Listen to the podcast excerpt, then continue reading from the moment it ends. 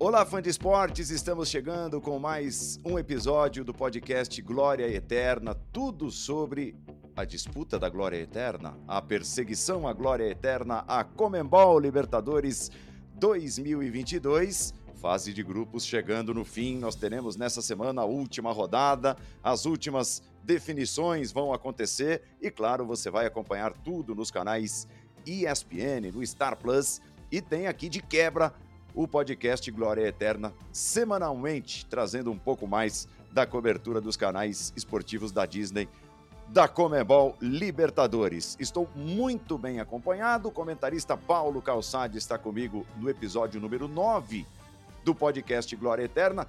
Tudo bem, Calçade? De, de cara, vou te perguntar sobre destaques positivos e negativos da última rodada, penúltima rodada disputada no meio da semana passada. Tudo bem? Bem-vindo, Xará. Olá, Paulo Andrade. Olá, companheiros, vocês todos que nos acompanham aqui no podcast, a gente falando muito de Libertadores, transmitindo a Libertadores também nos canais do, da Disney, no Star Plus. Andrade, o positivo é obviamente são as vitórias brasileiras, né? Você tem aí um, um Flamengo que apesar de todos os problemas, de instabilidades geradas, teve uma vitória e a gente vai ainda debater aqui ao longo do programa, vaias e outras coisas, mas o Flamengo lidera o seu grupo, o Palmeiras também continua com uma atuação espetacular e o destaque negativo é o, o, o Red Bull Bragantino, né, que perdeu em casa para o Estudiantes e está numa situação mais complicada nesse momento na Libertadores. E ainda tem o Corinthians que não foi nenhuma coisa nem outra, ficou no empate, mas o empate não foi assim tão ruim na bomboneira, Andrade. É verdade, é verdade. O Corinthians jogará contra o Always Red na quinta-feira, transmissão ao vivo da ESPN. Vencendo o Always Red, se classifica, avança como muitos, muitos brasileiros já fizeram. E que legal, né? As, as remontadas estão muito legais. O Atlético Paranaense ressurgindo, Fortaleza escrevendo uma história muito bonita. Sexta e decisiva rodada ao longo desta semana, terça, quarta e quinta, jogos ao vivo nos canais ESPN. Vamos lá, começando então essa edição do podcast Glória Eterna, destacando o craque da rodada. Perguntamos no Twitter ESPN Brasil quem foi o craque da última rodada e não deu outra, com 45% Hulk, né? o Hulk esmagando o Independiente Del Vale no Mineirão. Ele leva como o craque da última rodada da quinta rodada da fase de grupos. O Everton Ribeiro do Flamengo foi muito bem votado também, 30%. O Pikachu do Fortaleza, 16%. E o Enzo Fernandes jogou muita bola na goleada do River Plate para cima do Colo-Colo, ficou com 8%. E fica aqui o registro, né? É ou não é, João Guilherme? Foi ou não foi o craque da rodada, o Hulk? Ouça na voz de João Guilherme um dos gols desse cara que está desequilibrando no futebol brasileiro e sul-americano. E aí vem o Galo, forte, vingador, chegou, bola enfiada na cara do gol para ele, pro Hulk! Gol!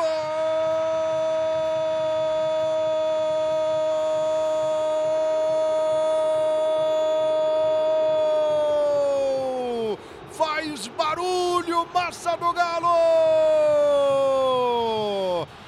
Pra variar, gol dele! O incrível Hulk, ele não perdoa. E nesta semana nós apresentamos um quadro diferente, uma novidade. Nós vamos bater um papo com um torcedor de um dos times envolvidos na atual Comebol Libertadores. Além de contar histórias, relembrar momentos do torneio, enfim, vamos testar o conhecimento da galera também. Nosso convidado de hoje é um cara muito legal que eu faço questão de seguir nas redes sociais. É, eu costumo dizer que é um exemplo de torcedor, tem lá um, um clubismo, mas, mas dentro de um, de um limite muito bacana, é um cara que brinca, que, que vai para a zoação quando precisa ir, mas dentro de uns moldes muito legais, um cara que informa, o termômetro de boa parte do sentimento do torcedor. E olha que a resposta é grande, porque estamos falando na maior torcida do Brasil. É o André Tosini, o Tosa Flá, representando a torcida do Flamengo é o nosso primeiro torcedor representante no podcast Glória Eterna. É um prazer contar com a sua participação, Tosa. Bem-vindo. Obrigado, Paulo. Obrigado, Calçade, a galera aí que está escutando. Para mim é uma honra muito grande. Sou muito fã seu, sou muito fã do Calçade também. E vamos falar de Flamengo e Libertadores, é o que a gente gosta, né? O Flamengo finalmente aprendeu a jogar Libertadores depois de tanto tempo e é isso aí, vamos falar de Flamengo. Eu tenho percebido pelas suas tweetadas e, e pela galera que te segue, existe ali um ponto de interrogação. Às vezes até você escreve assim, pô, vocês, vocês devem me achar meio bipolar e tal, porque você pensa de um jeito, de repente pensa de um outro, no dia seguinte escreve lá, agora de cabeça fria, olhando para o jogo de ontem, tal, tal, tal, e muda um pouco a opinião. Você acha que esse é o sentimento no momento, Tosa, da torcida do Flamengo? Está meio na dúvida sobre as perspectivas do que, do que pode vir por aí no ano? Ah, eu acho que, Paulo, assim, o problema do teu xará, né, é, é, que, assim, o Flamengo tá quase cinco meses aí, ainda não tem um padrão, assim, é, é, tá, tá, oscilando muito também, tá sendo um pouco bipolar também, então deixa o torcedor um pouco preocupado e meio que tendo essa, essa ambiguidade aí de ter determinados momentos de opinião, né. Então, é, a gente fica realmente achando que, que tá, tá longe ainda do ideal, mas a gente entende também que, pô, o tempo já tá, tá indo, né, são quase cinco meses de trabalho. Mas vamos ver, eu acho que a gente tem, tem principalmente é, é, esperança na Libertadores, que o time vem bem, né? Melhor que o brasileiro. A Libertadores de 2019 foi especial, né? Você estava na final em Lima? Não, não, na final não fui em Lima, fui em Montevidéu, tava lá, não foi a mesma coisa, né? Porque o resultado não foi o, o melhor, nem a gente que era o que a gente esperava. Mas tava. Mas trabalhei no, em 2019 aqui no Rio mesmo, não fui lá não. Não, felizmente, fica para a história, sempre fica para a história. Ó, então, por, que, por que, que eu te perguntei sobre 2019? Além de ter sido um ano mágico, né? O Flamengo luta para repeti-lo, mas é muito difícil, né? Porque aquele time foi mágico, foi mágico, foi encantador para todos nós. Nós vamos, a partir de agora, para uma série de perguntas e respostas, um quiz envolvendo exatamente a campanha de 2019 do Fla. Você é um torcedorzaço, né, com T maiúsculo, mas olha, eu olhando aqui, eu tenho as respostas, né? Eu achei meio difícil, hein? Pessoal eu achei. O pessoal pegou pesado, né? É, parece. pegou pesado. Vamos ver, vamos ver. Questão número 1. Um. A maior goleada do Fla naquela liberta foi um 6 a 1 sobre o San José na fase de grupos. Quem marcou o primeiro gol daquele jogo? É, Everton Ribeiro, talvez? Não. Não? Uh, Everton Ribeiro. Diego. Ah, Diego, putz, grilo. Diego. É, um jogo, tá vendo? O pessoal pega pesado. Um jogo com seis gols e os caras perguntando do primeiro. É, difícil, cara. Seis gols, né, pô? Questão número dois. Na estreia de Jesus na Libertadores, o Flamengo perdeu por 2 a 0 para o Emelec. Na volta, devolveu o placar quem marcou o segundo gol rubro-negro que levou a decisão para os pênaltis. Foi Gabriel, Gabigol. Gabriel, Gabriel, meteu os dois gols. É. Vamos ver se vai para o segundo acerto, meu amigo Tosa. O Vamos Flamengo lá. marcou 23 gols naquela campanha. Ih, rapaz, olha isso, mas essa matemática aqui é difícil. Quantos foram feitos pelo quarteto? Gabigol, Bruno Henrique Everton Ribeiro e Arrascaeta. De 23, é, somando os gols marcados pelos quatro. Caramba. Ah, mas aí é... essa matemática é cruel, rapaz. 20, talvez? 20, Perto disso, 20, não talvez, foi bem. 18, 20. Você falou 20 e o quê? 18. 18, 18, nossa. Ah, Olha aí. Eu, eu, vou te dar o benefício do acerto aqui, porque, rapaz. Olha aí, meu, na... Tá vendo aí, pô? É, ah, ajuda eu, é isso aí. Eu ouvi um 18 ajudando. baixinho aí, eu fui, fui aí, pescar esse 18, porque é complicada a questão, rapaz. Então, pô, bota é acerto pro homem aí. Opa, obrigado, valeu, valeu. Rapaz, em que minuto saiu essa questão 4? Em que minuto saiu o gol de empate contra o River Plate?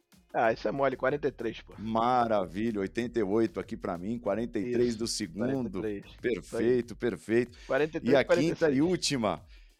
Diego começou a jogada do segundo gol, no lugar de quem ele entrou naquela partida, na partida final contra o River.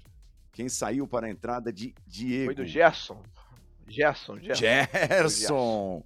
Bingo, diria o meu amigo Everaldo Marques. Então, ó, ó, só a primeira que você disse que quem marcou o primeiro gol daquele jogo 6 a 1 foi o Everton e foi o Diego. Ah, impressionante. Tu me ajudou na segunda, né? Vamos lá, tu me, tu me ajudou na segunda, vai. Não, não, mas foi bem, foi bem demais, que isso. Ó, vamos lá então, ping-pong agora, pra gente liberar. Vamos lá. Um, um jogo. Cara, é... Ah, Flamengo e River mesmo, final. É difícil falar outro jogo senão esse, né?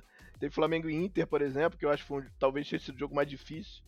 Principalmente o segundo jogo, mas para mim é Flamengo e River a final. Um gol. Cara, é o segundo do Gabriel, não tem jeito, cara. Segundo do Gabriel, aquele gol ali. Cara, aquele gol ali, é, para quem, pra quem viveu aí, esperou 38 anos, né? Aquele gol ali foi, foi a redenção de tudo, né? Foi, foi o fechamento de um ano incrível de 2019. Então, e aquela Libertadores, esse bicampeonato. O segundo gol do Gabriel foi mágico, foi o segundo gol dele, não tem o que falar. Deu tudo certo, Paulo, deu tudo certo. E o Pinola ter cabeceado daquele jeito pro lado, né? Um cara tão firme, acabou pegando uma cabeçada apenas de raspão. Um jogador. Cara, é... acho que o Bruno Henrique foi bem pra caramba na Libertadores, mas não tem como não ser o Gabriel, cara. Gabriel fazendo dois gols na final. Eu acho que o Bruno Henrique foi o melhor jogador do Flamengo na Libertadores, mas o Gabriel, naqueles dois gols no final ali, não tem como não escolher ele, né, cara? O Gabriel realmente. E ele escreve a história dele no Flamengo, segue escrevendo, né? É um monstro, o cara que parece que nasceu para jogar no Flamengo. Impressionante. É verdade. Às vezes, assim, pinta uma ou outra narração minha, mais antiga tal. E são os caras, lembra do Flamengo que foi buscar os caras no Ipatinga tal. E, e aí a, o pessoal replica embaixo e escreve assim: ó, é, e vocês ainda hoje criticam. Esse Flamengo aí era duro de torcer. Pois é. Vamos lá. Era é, o, o, time mais temido. Cara, é, para esse ano, o, o mais temido do que do. É, não, não. Na Libertadores. É, não, eu acho que no, no geral, nesse momento. Ah, nesse momento, tá. Na Libertadores. Cara, é. Tá. É, eu acho que o Palmeiras, cara. Eu acho que o Palmeiras. Pegar o Abel. É, Abel é eu acho um baita técnico, apesar de achar, não gostar do estilo de jogo que o Palmeiras joga, mas ele é um cara, um baita técnico, que é um técnico sim, sim. que vai, que sabe montar um time, que sabe é, preparar taticamente para jogar contra todos os adversários e vai fatalmente se jogar contra a gente de novo, achando eu que temos um técnico, ano passado a gente, é como eu falei, o Renato é um ídolo Sim. meu, né, de vida, de como jogador, mas eu acho técnico bem mais ou menos. E agora a gente tem um técnico, então acho que vai ser um grande embate, né? E eu acho que o, o Palmeiras do Abel, eu, eu, tenho mais assim preocupação, não é medo, a gente se preocupa em pegar porque é um Sim. time que vem bem e ele é um bom técnico mesmo assim. E por fim, uma história marcante, uma viagem, por exemplo, envolvendo a Libertadores. É, então, Paulo, assim, eu não, eu não antes do, da final do ano passado, eu não tinha viajado para ver o Flamengo na Libertadores fora. É, então, acho que o mesmo, mesmo com placar adverso, acho que a viagem em si, como um todo, foi muito interessante. Flamengo na final do ano passado, assim, para mim foi marcante por estar lá, toda, é, toda a organização, pô, o estádio super arrumado gramado bonito, sabe? Toda, toda a preparação, estando lá com a torcida, estando junto lá. Foi realmente um momento muito legal, cara. Mas a derrota, sabe como é que é, né? A gente não esquece. Não tem jeito. Ah. E foi legal demais, eu, eu acompanhei. Você fez um tempo real, desde que é, entrou no avião, é, sobe no avião, desce do avião, é, chega em Montevidéu, é, mostra a hospedagem. Sim. A ideia ah, foi bom demais. É. é. muito bom. É, a ideia, a ideia era, era tentar levar o, o torcedor que não foi a Montevidéu estar mais perto, né? Então a gente tentou fazer aí uma quase uma timeline aí do, a gente fez inclusive um ao vivo lá durante. Lá, assim que entrou no estádio. Foi bem legal mesmo. Foi, foi, foi fantástico, apesar do resultado, né? Como eu falei. André Tozini, o Tosa Flá, é, sigam, vale a pena, tá? É, para mim, não, não existe um exemplo ou um, um material, uma cartilha, mas para mim, pessoalmente, para o Paulo Andrade, um exemplo de torcedor. O Tosa Flá, torcedor do Flamengo, representando as torcidas na Comebol Libertadores, participou dessa edição do podcast Glória Eterna. Valeu, Tosa, um grande abraço. Pô, Paulo, muito obrigado. Mais uma vez aí agradecendo as palavras, eu me sinto lisonjeado. É, para mim é uma honra ter participado contigo com o Calçade. E é isso, torcer pro Flamengo aí nessa Libertadores. Quem sabe a gente vai pra final mais uma vez e quem sabe a gente não tá do tri, né?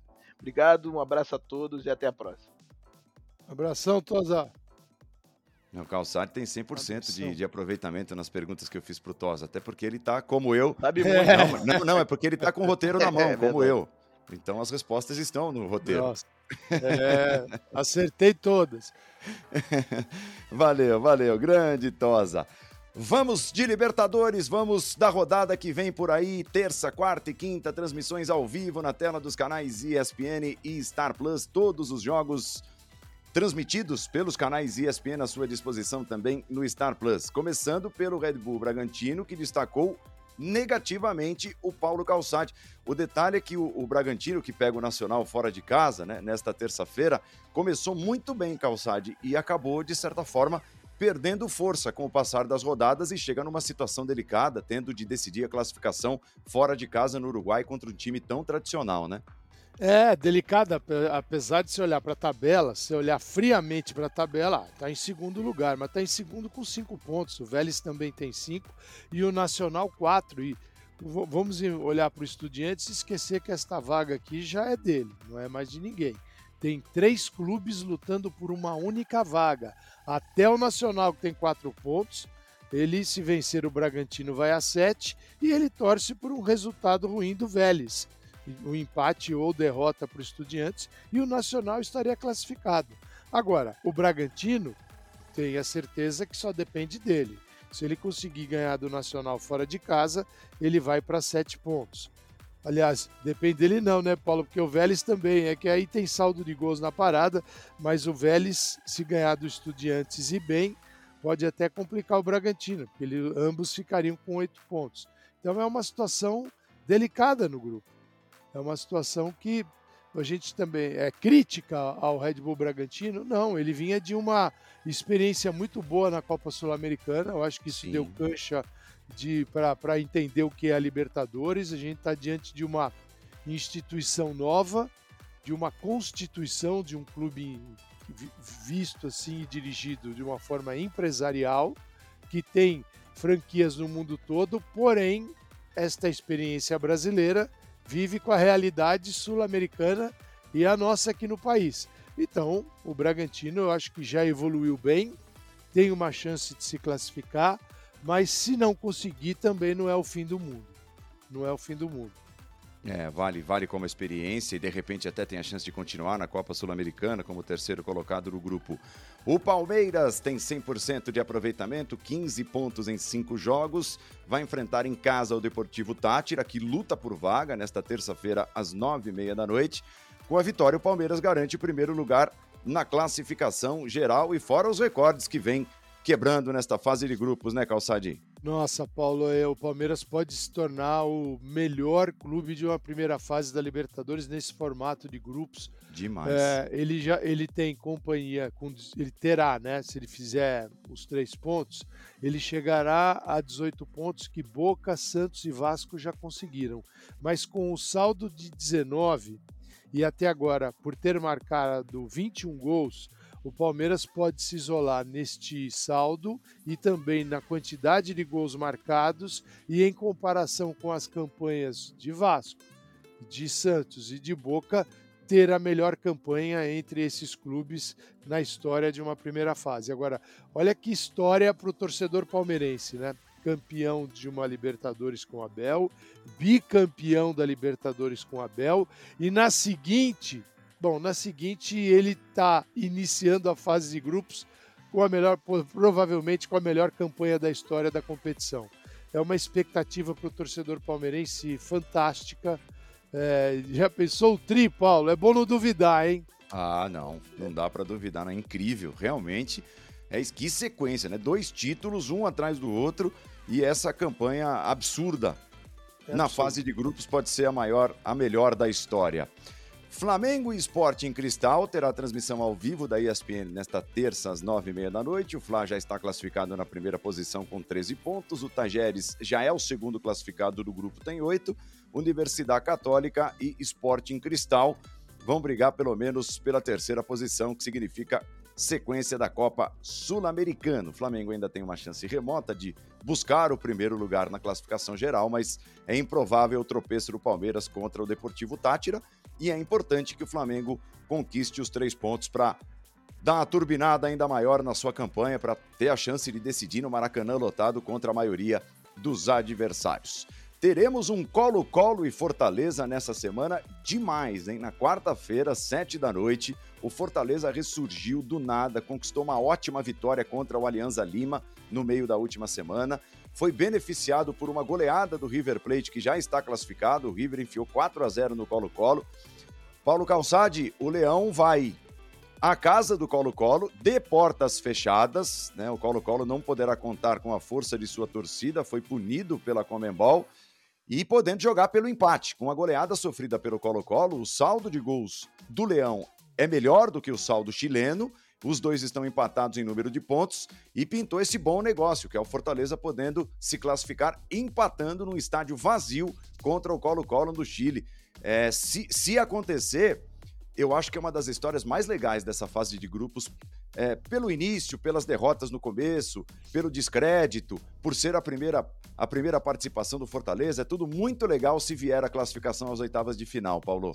É que virada, né, Paulo? É uma virada, porque a gente olhava para o Fortaleza e viu Fortaleza sem condições, né? Pelos resultados ruins, pela dificuldade, né? Eu, eu até entendo, a torcida do Fortaleza, eu espero que tenha o discernimento e, e, essa percepção de entender que Fortaleza está fazendo muito pelas suas condições, pelos, pelo orçamento que tem. O que o Fortaleza fez, é, olhando assim para o futebol do Nordeste, é, é enorme e ainda está fazendo, ainda tem essa possibilidade. E chegou, olha, perto do início, Andrade, chegou tão bem, tão bem, porque é o seguinte: ainda o empate é dele.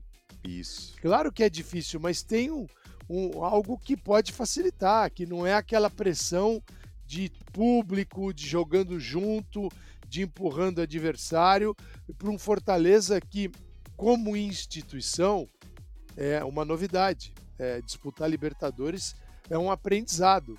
Então, se você tira a torcida do outro lado, né, as coisas eu diria que ficam mais tranquilas, não mais fáceis, mas essa pressão já não vai existir. Né? Você só vai ouvir a batida da bola, Sim. treinador falando, é, em função da punição da, da Comebol. Fortaleza tem essa oportunidade, eu não diria que ela é líquida e certa, não, longe disso. O Colo-Colo, como mandante, fosse o Fortaleza tendo que vencer em casa o Colo-Colo, a gente diria: olha, as chances são boas. Então o Fortaleza está com 50-50 aqui. Boa e na torcida pelo Fortaleza, porque seria mais um clube brasileiro e de campanha gigante, né? Como diriam os espanhóis, essa é uma remontada, né? Porque ele, ele já tinha ido embora, mas ele voltou para a festa, Andrade. Bateu e voltou. Atlético, o Galo vai enfrentar o Tolima na quarta-feira, 8 e meia da noite, ao vivo na ESPN e no Star Plus. O Galo já está classificado, tem 11 pontos, mas precisa de um pontinho, né? Vai, é uma matemática pura e simples. Precisa de um pontinho para confirmar a primeira posição do grupo, já que enfrenta o Tolima, que tem três pontos a menos. Então, o Tolima vencendo, se iguala em número de pontos ao Galo e os dois disputariam no critério, no saldo de gols, a primeira posição. Então, precisa de um ponto, joga em casa, pode poupar os seus jogadores no final de semana em partida da Copa do Brasil e o Tolima ainda briga por vaga contra o Independiente Del Valle, que tem chance de classificação, tem três pontos a menos que o Tolima. É o Galo que deu uma bela de uma resposta na semana passada, Paulo Calçade, depois de um momento, não digo turbulento, mas um momento mais delicado, com alguns empates seguidos, até mesmo na Libertadores. É, Andrade, essa expectativa de, de algumas torcidas brasileiras, eu acho que isso está muito presente no Flamengo, está presente no Atlético e também no Palmeiras, que é a certeza da vitória. Isso não existe em Libertadores, em Campeonato Brasileiro, em campeonato nenhum. Então, diante da certeza de que ah, meu time é superior a todos os outros, e então ele tem um nível de atuação que se sair desse nível o pau vai quebrar, as coisas não vão ficar boas, né? o torcedor começa a ficar invocado. Eu acho que é preciso regular isso. Futebol é um negócio que você não, acerte, você não trabalha com a certeza. Ele é um jogo que você tenta minimizar os erros para ser superior ao seu adversário. Então, o Atlético não tem, é, neste ano com o Turco Mohamed, é, o brilho do time do Cuca. Nós não sabemos como seria o time do Cuca este ano. Poderia ser a sequência de um ótimo Atlético ou não. E tá aí o Flamengo também que passa um pouco por essa história. Então acho que o Atlético acabou fazendo uma campanha boa de classificação, podendo chegar agora a 14 pontos e é, está invicto. Tem três vitórias e dois empates. Então, muita calma nessa hora. O Atlético tem time para disputar o título, sim, mas não tem sido uma temporada fácil, porque também ela depende, Paulo, dos concorrentes. Os concorrentes se modificam. Isso. Isso e, e eles interferem. No, os concorrentes estão aí para assistir Atlético, Palmeiras e Flamengo e aplaudi-los. Eles estão para competir. Isso no âmbito brasileiro e na América do Sul também. Pelo mesmo grupo, tem o Independiente Del Vale contra o América, o Coelho. Você vai ver ao vivo na ESPN 4, é no mesmo horário, né? Os jogos de cada grupo no mesmo horário acontecendo ao mesmo tempo. Então tem Del Valle e América. O Coelho ainda joga pelo sonho da Sul-Americana. Para que isso aconteça, precisa vencer por dois gols de diferença o time equatoriano fora de casa. O América não conseguiu competir, é, talvez um pouco mais, né? É lógico, passava longe de ser favorito num grupo difícil, com adversários é, com mais casca de Libertadores, com o Atlético, que está entre os favoritos mas não conseguiu competir. Dificilmente vai para Sul-Americano Coelho. Vale como primeira experiência internacional depois de tanto tempo, né, Calçar? É isso. É, o Paulo, você tem Atlético, Tolima e Independente Del Vale. São equipes é. que na, normalmente disputam competições sul-americanas, seja Libertadores ou a Sul-Americana. O América, o América chegou aí de, poxa, de penetra nessa festa. Olha que legal. Mas é uma equipe que tem seus limites. E eu o que aconteceu com a América, Paulo, desde a fase anterior à de grupos, a gente não pode esquecer que a batalha foi intensa. É, a gente vê o América dentro de campo tomando um banho de Libertadores, aprendendo a conviver nessa competição, sentindo essas dores de jogar fora, às vezes jogar em casa com a expectativa e a pressão de sua torcida também, que, que acreditou que era possível mais. Então eu acho que não é é, a terra arrasada. O América tem aí um, um jogo, um, confronto direto com o Independente Del Vale. Acredito que vai ser muito difícil conseguir até uma Sul-Americana, mas o América tem que ser aplaudido por tudo que fez, por chegar a Libertadores e fica para uma próxima oportunidade, Paulo. É verdade, é verdade. Ó, quem pode remontar também, né, que foi o termo utilizado, muito bem utilizado pelo Paulo Calçade para falar do Fortaleza, é o Furacão, é o Atlético Paranaense que nesta quinta-feira, seis e meia da tarde, a partir das seis e meia transmissão, na ESPN pega o Caracas, joga em casa contra o Caracas. O Atlético deu uma ressurgida no grupo, agora com o Felipão, né? O Libertar tem sete pontos, o Atlético tem, tem sete pontos também. A diferença está no saldo do Libertar é menos um e o do Furacão menos três. Mas basta o Atlético pensando em classificação, né? Não necessariamente em primeira posição do grupo, basta a vitória para cima do Caracas para se garantir nas oitavas de final. Parece agora um pouco mais tranquilo o ambiente do Furacão e tem ali um peso no banco de reservas, né? Tem um cara peso pesado na Libertadores que é o Luiz Felipe Scolari, Paulo Calçade. Olha, Paulo, vale aí um, um, estudo um pouquinho mais profundo em outras Libertadores, mas eu acho que difícil a gente encontrar uma edição com classificados para o mata-mata com pontuação tão baixa. Olha, este grupo é um exemplo, cara, é fantástico. É verdade. É, Libertar Atlético tem sete, o Strongest e o Caracas seis. Ou seja, a diferença de um ponto para os dois primeiros. Todos aqui têm né, alguma, alguma, estão almejando alguma coisa. Não tem muita o seu grupo não está definido, mas o Atlético joga em casa agora com o Felipão. O Atlético que tem duas derrotas, a minha campanha é igual, né, a do Libertar, né? Duas vitórias, um empate, duas derrotas. E eu entendo que o Atlético tenha, se ele tem pretensões é, na Libertadores, ele o mínimo é vencer o Caracas em casa e ele vai vencer. Ele vai a 10 pontos aqui, vai se classificar, Paulo. É, o, o, grupo é tão maluco, como disse o Paulo Calçade, que os dois primeiros, é, que tem sete pontos, o saldo do Libertar, menos um, o saldo do Furacão, menos três. Os dois últimos, entre aspas, né? E são mesmo, com seis pontos, um ponto a menos. The Strongest, saldo quatro. Caracas, é. saldo zero. Os dois últimos do grupo têm saldo de gols melhor do que os dos, dos dois primeiros. É incrível, né? Se você me apresentasse isso antes da Libertadores, eu diria a você: impossível. Impossível.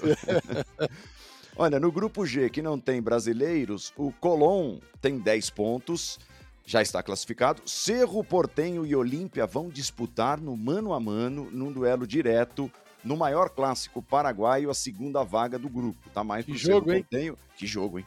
Tem oito pontos o Cerro, tem cinco pontos o Olímpia. O Cerro tem saldo de dois, o Olímpia tem saldo menos um. Então, quer dizer, o Olímpia tem de jogar contra o rival e vencer por pelo menos dois gols de diferença para se classificar. Mas vai ser um jogo daqueles, esse duelo de paraguaios. Seguimos com Corinthians e Always Red na quinta-feira, às nove da noite, ao vivo na ESPN. Um jogão, né? Deportivo Cali, 8 pontos, Corinthians 8, Boca Juniors 7. O Always Red tem apenas 4 pontos, é um grupo bastante embolado também, como se imaginava, um grupo bastante equilibrado. O Corinthians se classifica com um empate, já que vão se enfrentar Deportivo Cali e Boca Juniors, na verdade, Boca Juniors e Deportivo Cali. O jogo vai acontecer na Bomboneira. Paulo Calçade, o segundo colocado desse grupo aí, vai ser osso duro, osso duro de roer para qualquer primeiro que vier no sorteio da sexta-feira que vem, não vai não? Ah, vai sim, porque tanto Corinthians quanto o Boca, pode ser o Deportivo Cali também, que está na liderança do grupo nesse momento, né? Tem quatro gols de saldo e o, o Corinthians tem apenas um. É, e depois vem o Boca, mas o Boca enfrenta o Deportivo Cali em casa. Vamos ver o comportamento. Eu acho que a gente vai ter grandes jogos. O Corinthians tem, teoricamente, a tarefa mais fácil. Ela é mais fácil porque o, o Always Red tem uma vitória no, no- nesta fase. Ganhou de quem? Do Corinthians. Um jogo em que o Vitor Pereira, na altitude, aquilo foi surpreendente. Ali ele tomou um banho de Libertadores. Na altitude, ele escala o time mais experiente. Experiência igual a uma equipe mais velha. Sim. Ele escalou o time mais velho para jogar na maior dificuldade que ele teria. Tomou, foi atropelado, não pelo volume do placar, mas pelo jogo em si. Então ali ele viu que a partir daquele jogo, Paulo, a gente viu um Corinthians que aí sim definitivamente ele passou a rodar a equipe em todos os jogos. Então o Corinthians, é, se tiver é, um comportamento co- como teve com, quando enfrentou o Boca em casa, 2 a 0 foi um ótimo comportamento sobre o adversário, de não deixar o adversário jogar, de pressionar, de estar muito próximo de, de um companheiro do outro para poder circular a bola. Então, aí o Corinthians vai com uma certa tranquilidade e joga o problema para o Boca. Eu entendo que esse é o cenário mais viável, que é o Corinthians em casa vencendo o adversário que a sua que o derrotou, né? A única Sim. derrota do Corinthians é justamente para esse adversário da quinta-feira e o Corinthians vai passar. Mas o segundo colocado é terrível e, e pode ser até se der, por exemplo, Corinthians e Boca. Pode ser Corinthians e Boca na próxima fase, né, Paulo? Pode, sorteio livre, livre. É, é só certo que o primeiro vai enfrentar o segundo, né? É, Os primeiros de É. cada grupo vão enfrentar Exato. os segundos, né? E todos, os- todos os duelos são possíveis, inclusive de times do mesmo país. Olha, além da semana movimentada por causa dessa decisão na quinta-feira, hoje é um dia muito especial para a Fiel. Nesse mesmo dia, 23 de maio, quando estamos gravando, há 10 anos, um certo goleiro fazia uma defesa que ficaria para sempre na memória do torcedor corintiano. Em 2012, diante do Vasco, o gigante Cássio começou a colocar de vez o seu nome nas páginas dos heróis alvinegros. A ESPN fez uma matéria, o Rafael Valente, nosso repórter, com alguns dos personagens envolvidos na conquista de 2012. Começamos por Paulinho, o autor do gol que classificou o Corinthians no duelo contra o Vasco. Ele lembra da importância da defesaça do Cássio contra o Diego Souza. Acho que se não fosse aquela defesa, talvez nós não passaríamos de fase, né? É óbvio que é uma situação e uma, uma defesa marcante, uma história, né? O Cássio também, de alguma forma, construiu e depois com, com o lance do gol. Então, eu acho que é, que é uma história, falando também individualmente do Cássio, que, que ele construiu aqui dentro, para a gente dar um passo maior dentro da competição. Primeiro que agradecemos a ele, né? Pela defesa que ele fez, é, pela circunstância do jogo, da forma que estava a partida. E depois eu acho que uma comemoração geral. Eu acho que, que naquele momento todos nós soubemos sofrer, né? Então acho que uma comemoração coletiva, mas obviamente que agradecimentos ao Cássio. É, o Alessandro, que hoje trabalha no Corinthians, assim como o Paulinho, que é jogador, está machucado, o Alessandro já se aposentou, mas é, hoje ele se tornou o Alessandro Nunes, né, um dos dirigentes do Corinthians. Responsável por levantar a taça em 2012, esteve diretamente envolvido no lance em que o Cássio se consagrou. O ex-camisa 2 do Timão lembra daquele momento ainda com alguma aflição, mas faz questão de ressaltar que a partir daquele momento, daquela, daquela hora de infelicidade, o Corinthians encaminhou a conquista. É um lance é, duro, difícil né, de, de, recordar. Dez anos depois, a gente costuma sempre recordar de momentos positivos. A história ela foi muito positiva, mas o lance ele é inesquecível por tudo que se desenvolveu naquele jogo. Acho que foi o nosso adversário mais duro durante a Libertadores, né, tanto no jogo de ida como no jogo da volta. O jogo da volta vem esse lance onde o Diego Souza tem a possibilidade de fazer 1 a 0 e a gente sabe que era um jogo para 1 a 0 realmente. Cássio faz uma excelente defesa e depois o Paulinho faz o gol nos levando é, na semifinal da, da, da, Libertadores. Então é um lance que, que não tem como falar da Libertadores sem se recordar desse lance. Né? Mas é algo que está na história para a gente contar, para a gente recordar e sempre chegar no final dela, que é a conquista, que é a primeira Libertadores do clube. Né? Ano após ano nós vamos nos recordar e muito. Né? Esse ano excepcionalmente 10 anos já se passaram dessa ocasião, desse momento, dessa conquista. Então, é, é, é, recordar que foi um momento muito duro, muito difícil, mas que a partir dali as coisas caminharam muito bem para a primeira conquista da Libertadores do clube. Pouca gente se recorda, mas o Cássio fazia, naquele dia, apenas o quarto jogo com a camisa do Corinthians. E ele relembra que o Alessandro fez questão de agradecer e lembrar que a história poderia ter sido outra caso não fosse a defesaça do camisa 12. É, foi um lance muito importante, eu acho, para a gente ganhar. Eu acho que em certos momentos, se você pegar aquela Libertadores que a gente foi campeão, é, em algum momento alguém apareceu e, e chegou um momento né, que eu precisei, que eu acabei aparecendo, fazendo uma defesa que creio pelo título se tornou mais importante ainda. Então, acho que essa Libertadores e essa defesa é muito importante. Quando, no ponto de vista, quando se falar de Cássio, vão sempre se lembrar dessa defesa. Foi um lance importante. É, lógico que você por estar muito tempo no Corinthians, você começa a ver histórico em certos momentos jogadores que acabaram errando e ficaram marcados na história do Corinthians pelo erro. A Libertadores também era um campeonato que a gente queria muito, que o torcedor do corintiano queria, que era muito desejado. Então, é... acho que foi bem importante aquela defesa, tudo. É... Mas é como eu falei antes, acho que foi minha defesa, depois foi o gol do Paulinho, é... depois foi na parte de, de vencer invicto foi o, o gol do Ralf no último minuto lá, então é, tem uma série de situações, o gol do Romarinho, uma série de situações que, que marcaram aquela Libertadores e, e, e que o Corinthians conseguiu o tão sonhado Libertadores. Eu lembro de, do, eu acho que não me lembro, o Emerson, tava no chão, ele para mim, cara, é, como é que você pegou aquela bola, não sei o quê, só que é, quando você está tão concentrado no jogo, você não consegue ver o grau de dificuldade da defesa. É, acho que teve isso do Emerson e teve o Alessandro agradecendo. Entrando no assunto da pergunta anterior de tantas pessoas, ele, ele foi muito honesto, falou, cara, passou um fio na minha cabeça sobre se a gente acabasse tomando o gol ali, o que poderia acontecer. Mas acho que Corinthians é isso daí, é um ajudando o outro, é um se dedicando pelo outro, não interessa se errou a bola ou isso aquilo, é em conjunto. Então isso, isso foi muito Corinthians também. Ah, com toda certeza é um lance mais emblemático do que a maioria dos gols que o Corinthians marcou naquela campanha, né, Paulo Calçade? Foi um gol do Cássio, um golaço do Cássio. Se sai o gol ali, era 1 a 0 Vasco com poucos minutos restando num jogo amarrado. Depois de 90 minutos na ida, 0 a 0 também, um jogo amarrado. Ia ser muito difícil o Corinthians avançar e passar a semifinal se não é aquela defesa do Cássio. É, uma das belezas do futebol é justamente essa. A gente está falando de um lance 10 anos depois e um jogo que fica traduzido por um lance. Né? E a gente não tem controle sobre isso. O que o, que o jogo vai te apresentar, em que tipo de momento, o que, que vai ficar marcado para a história, pode ser até um drible. E no caso foi uma defesa. E o Cássio tem, a, apesar das luvas, as digitais dele nos, nas duas taças principais aí da história do Corinthians, né? Nesse Mundial depois que seguiu a Libertadores. E na Libertadores da América não foi só essa defesa, mas essa talvez simbolize todas as outras.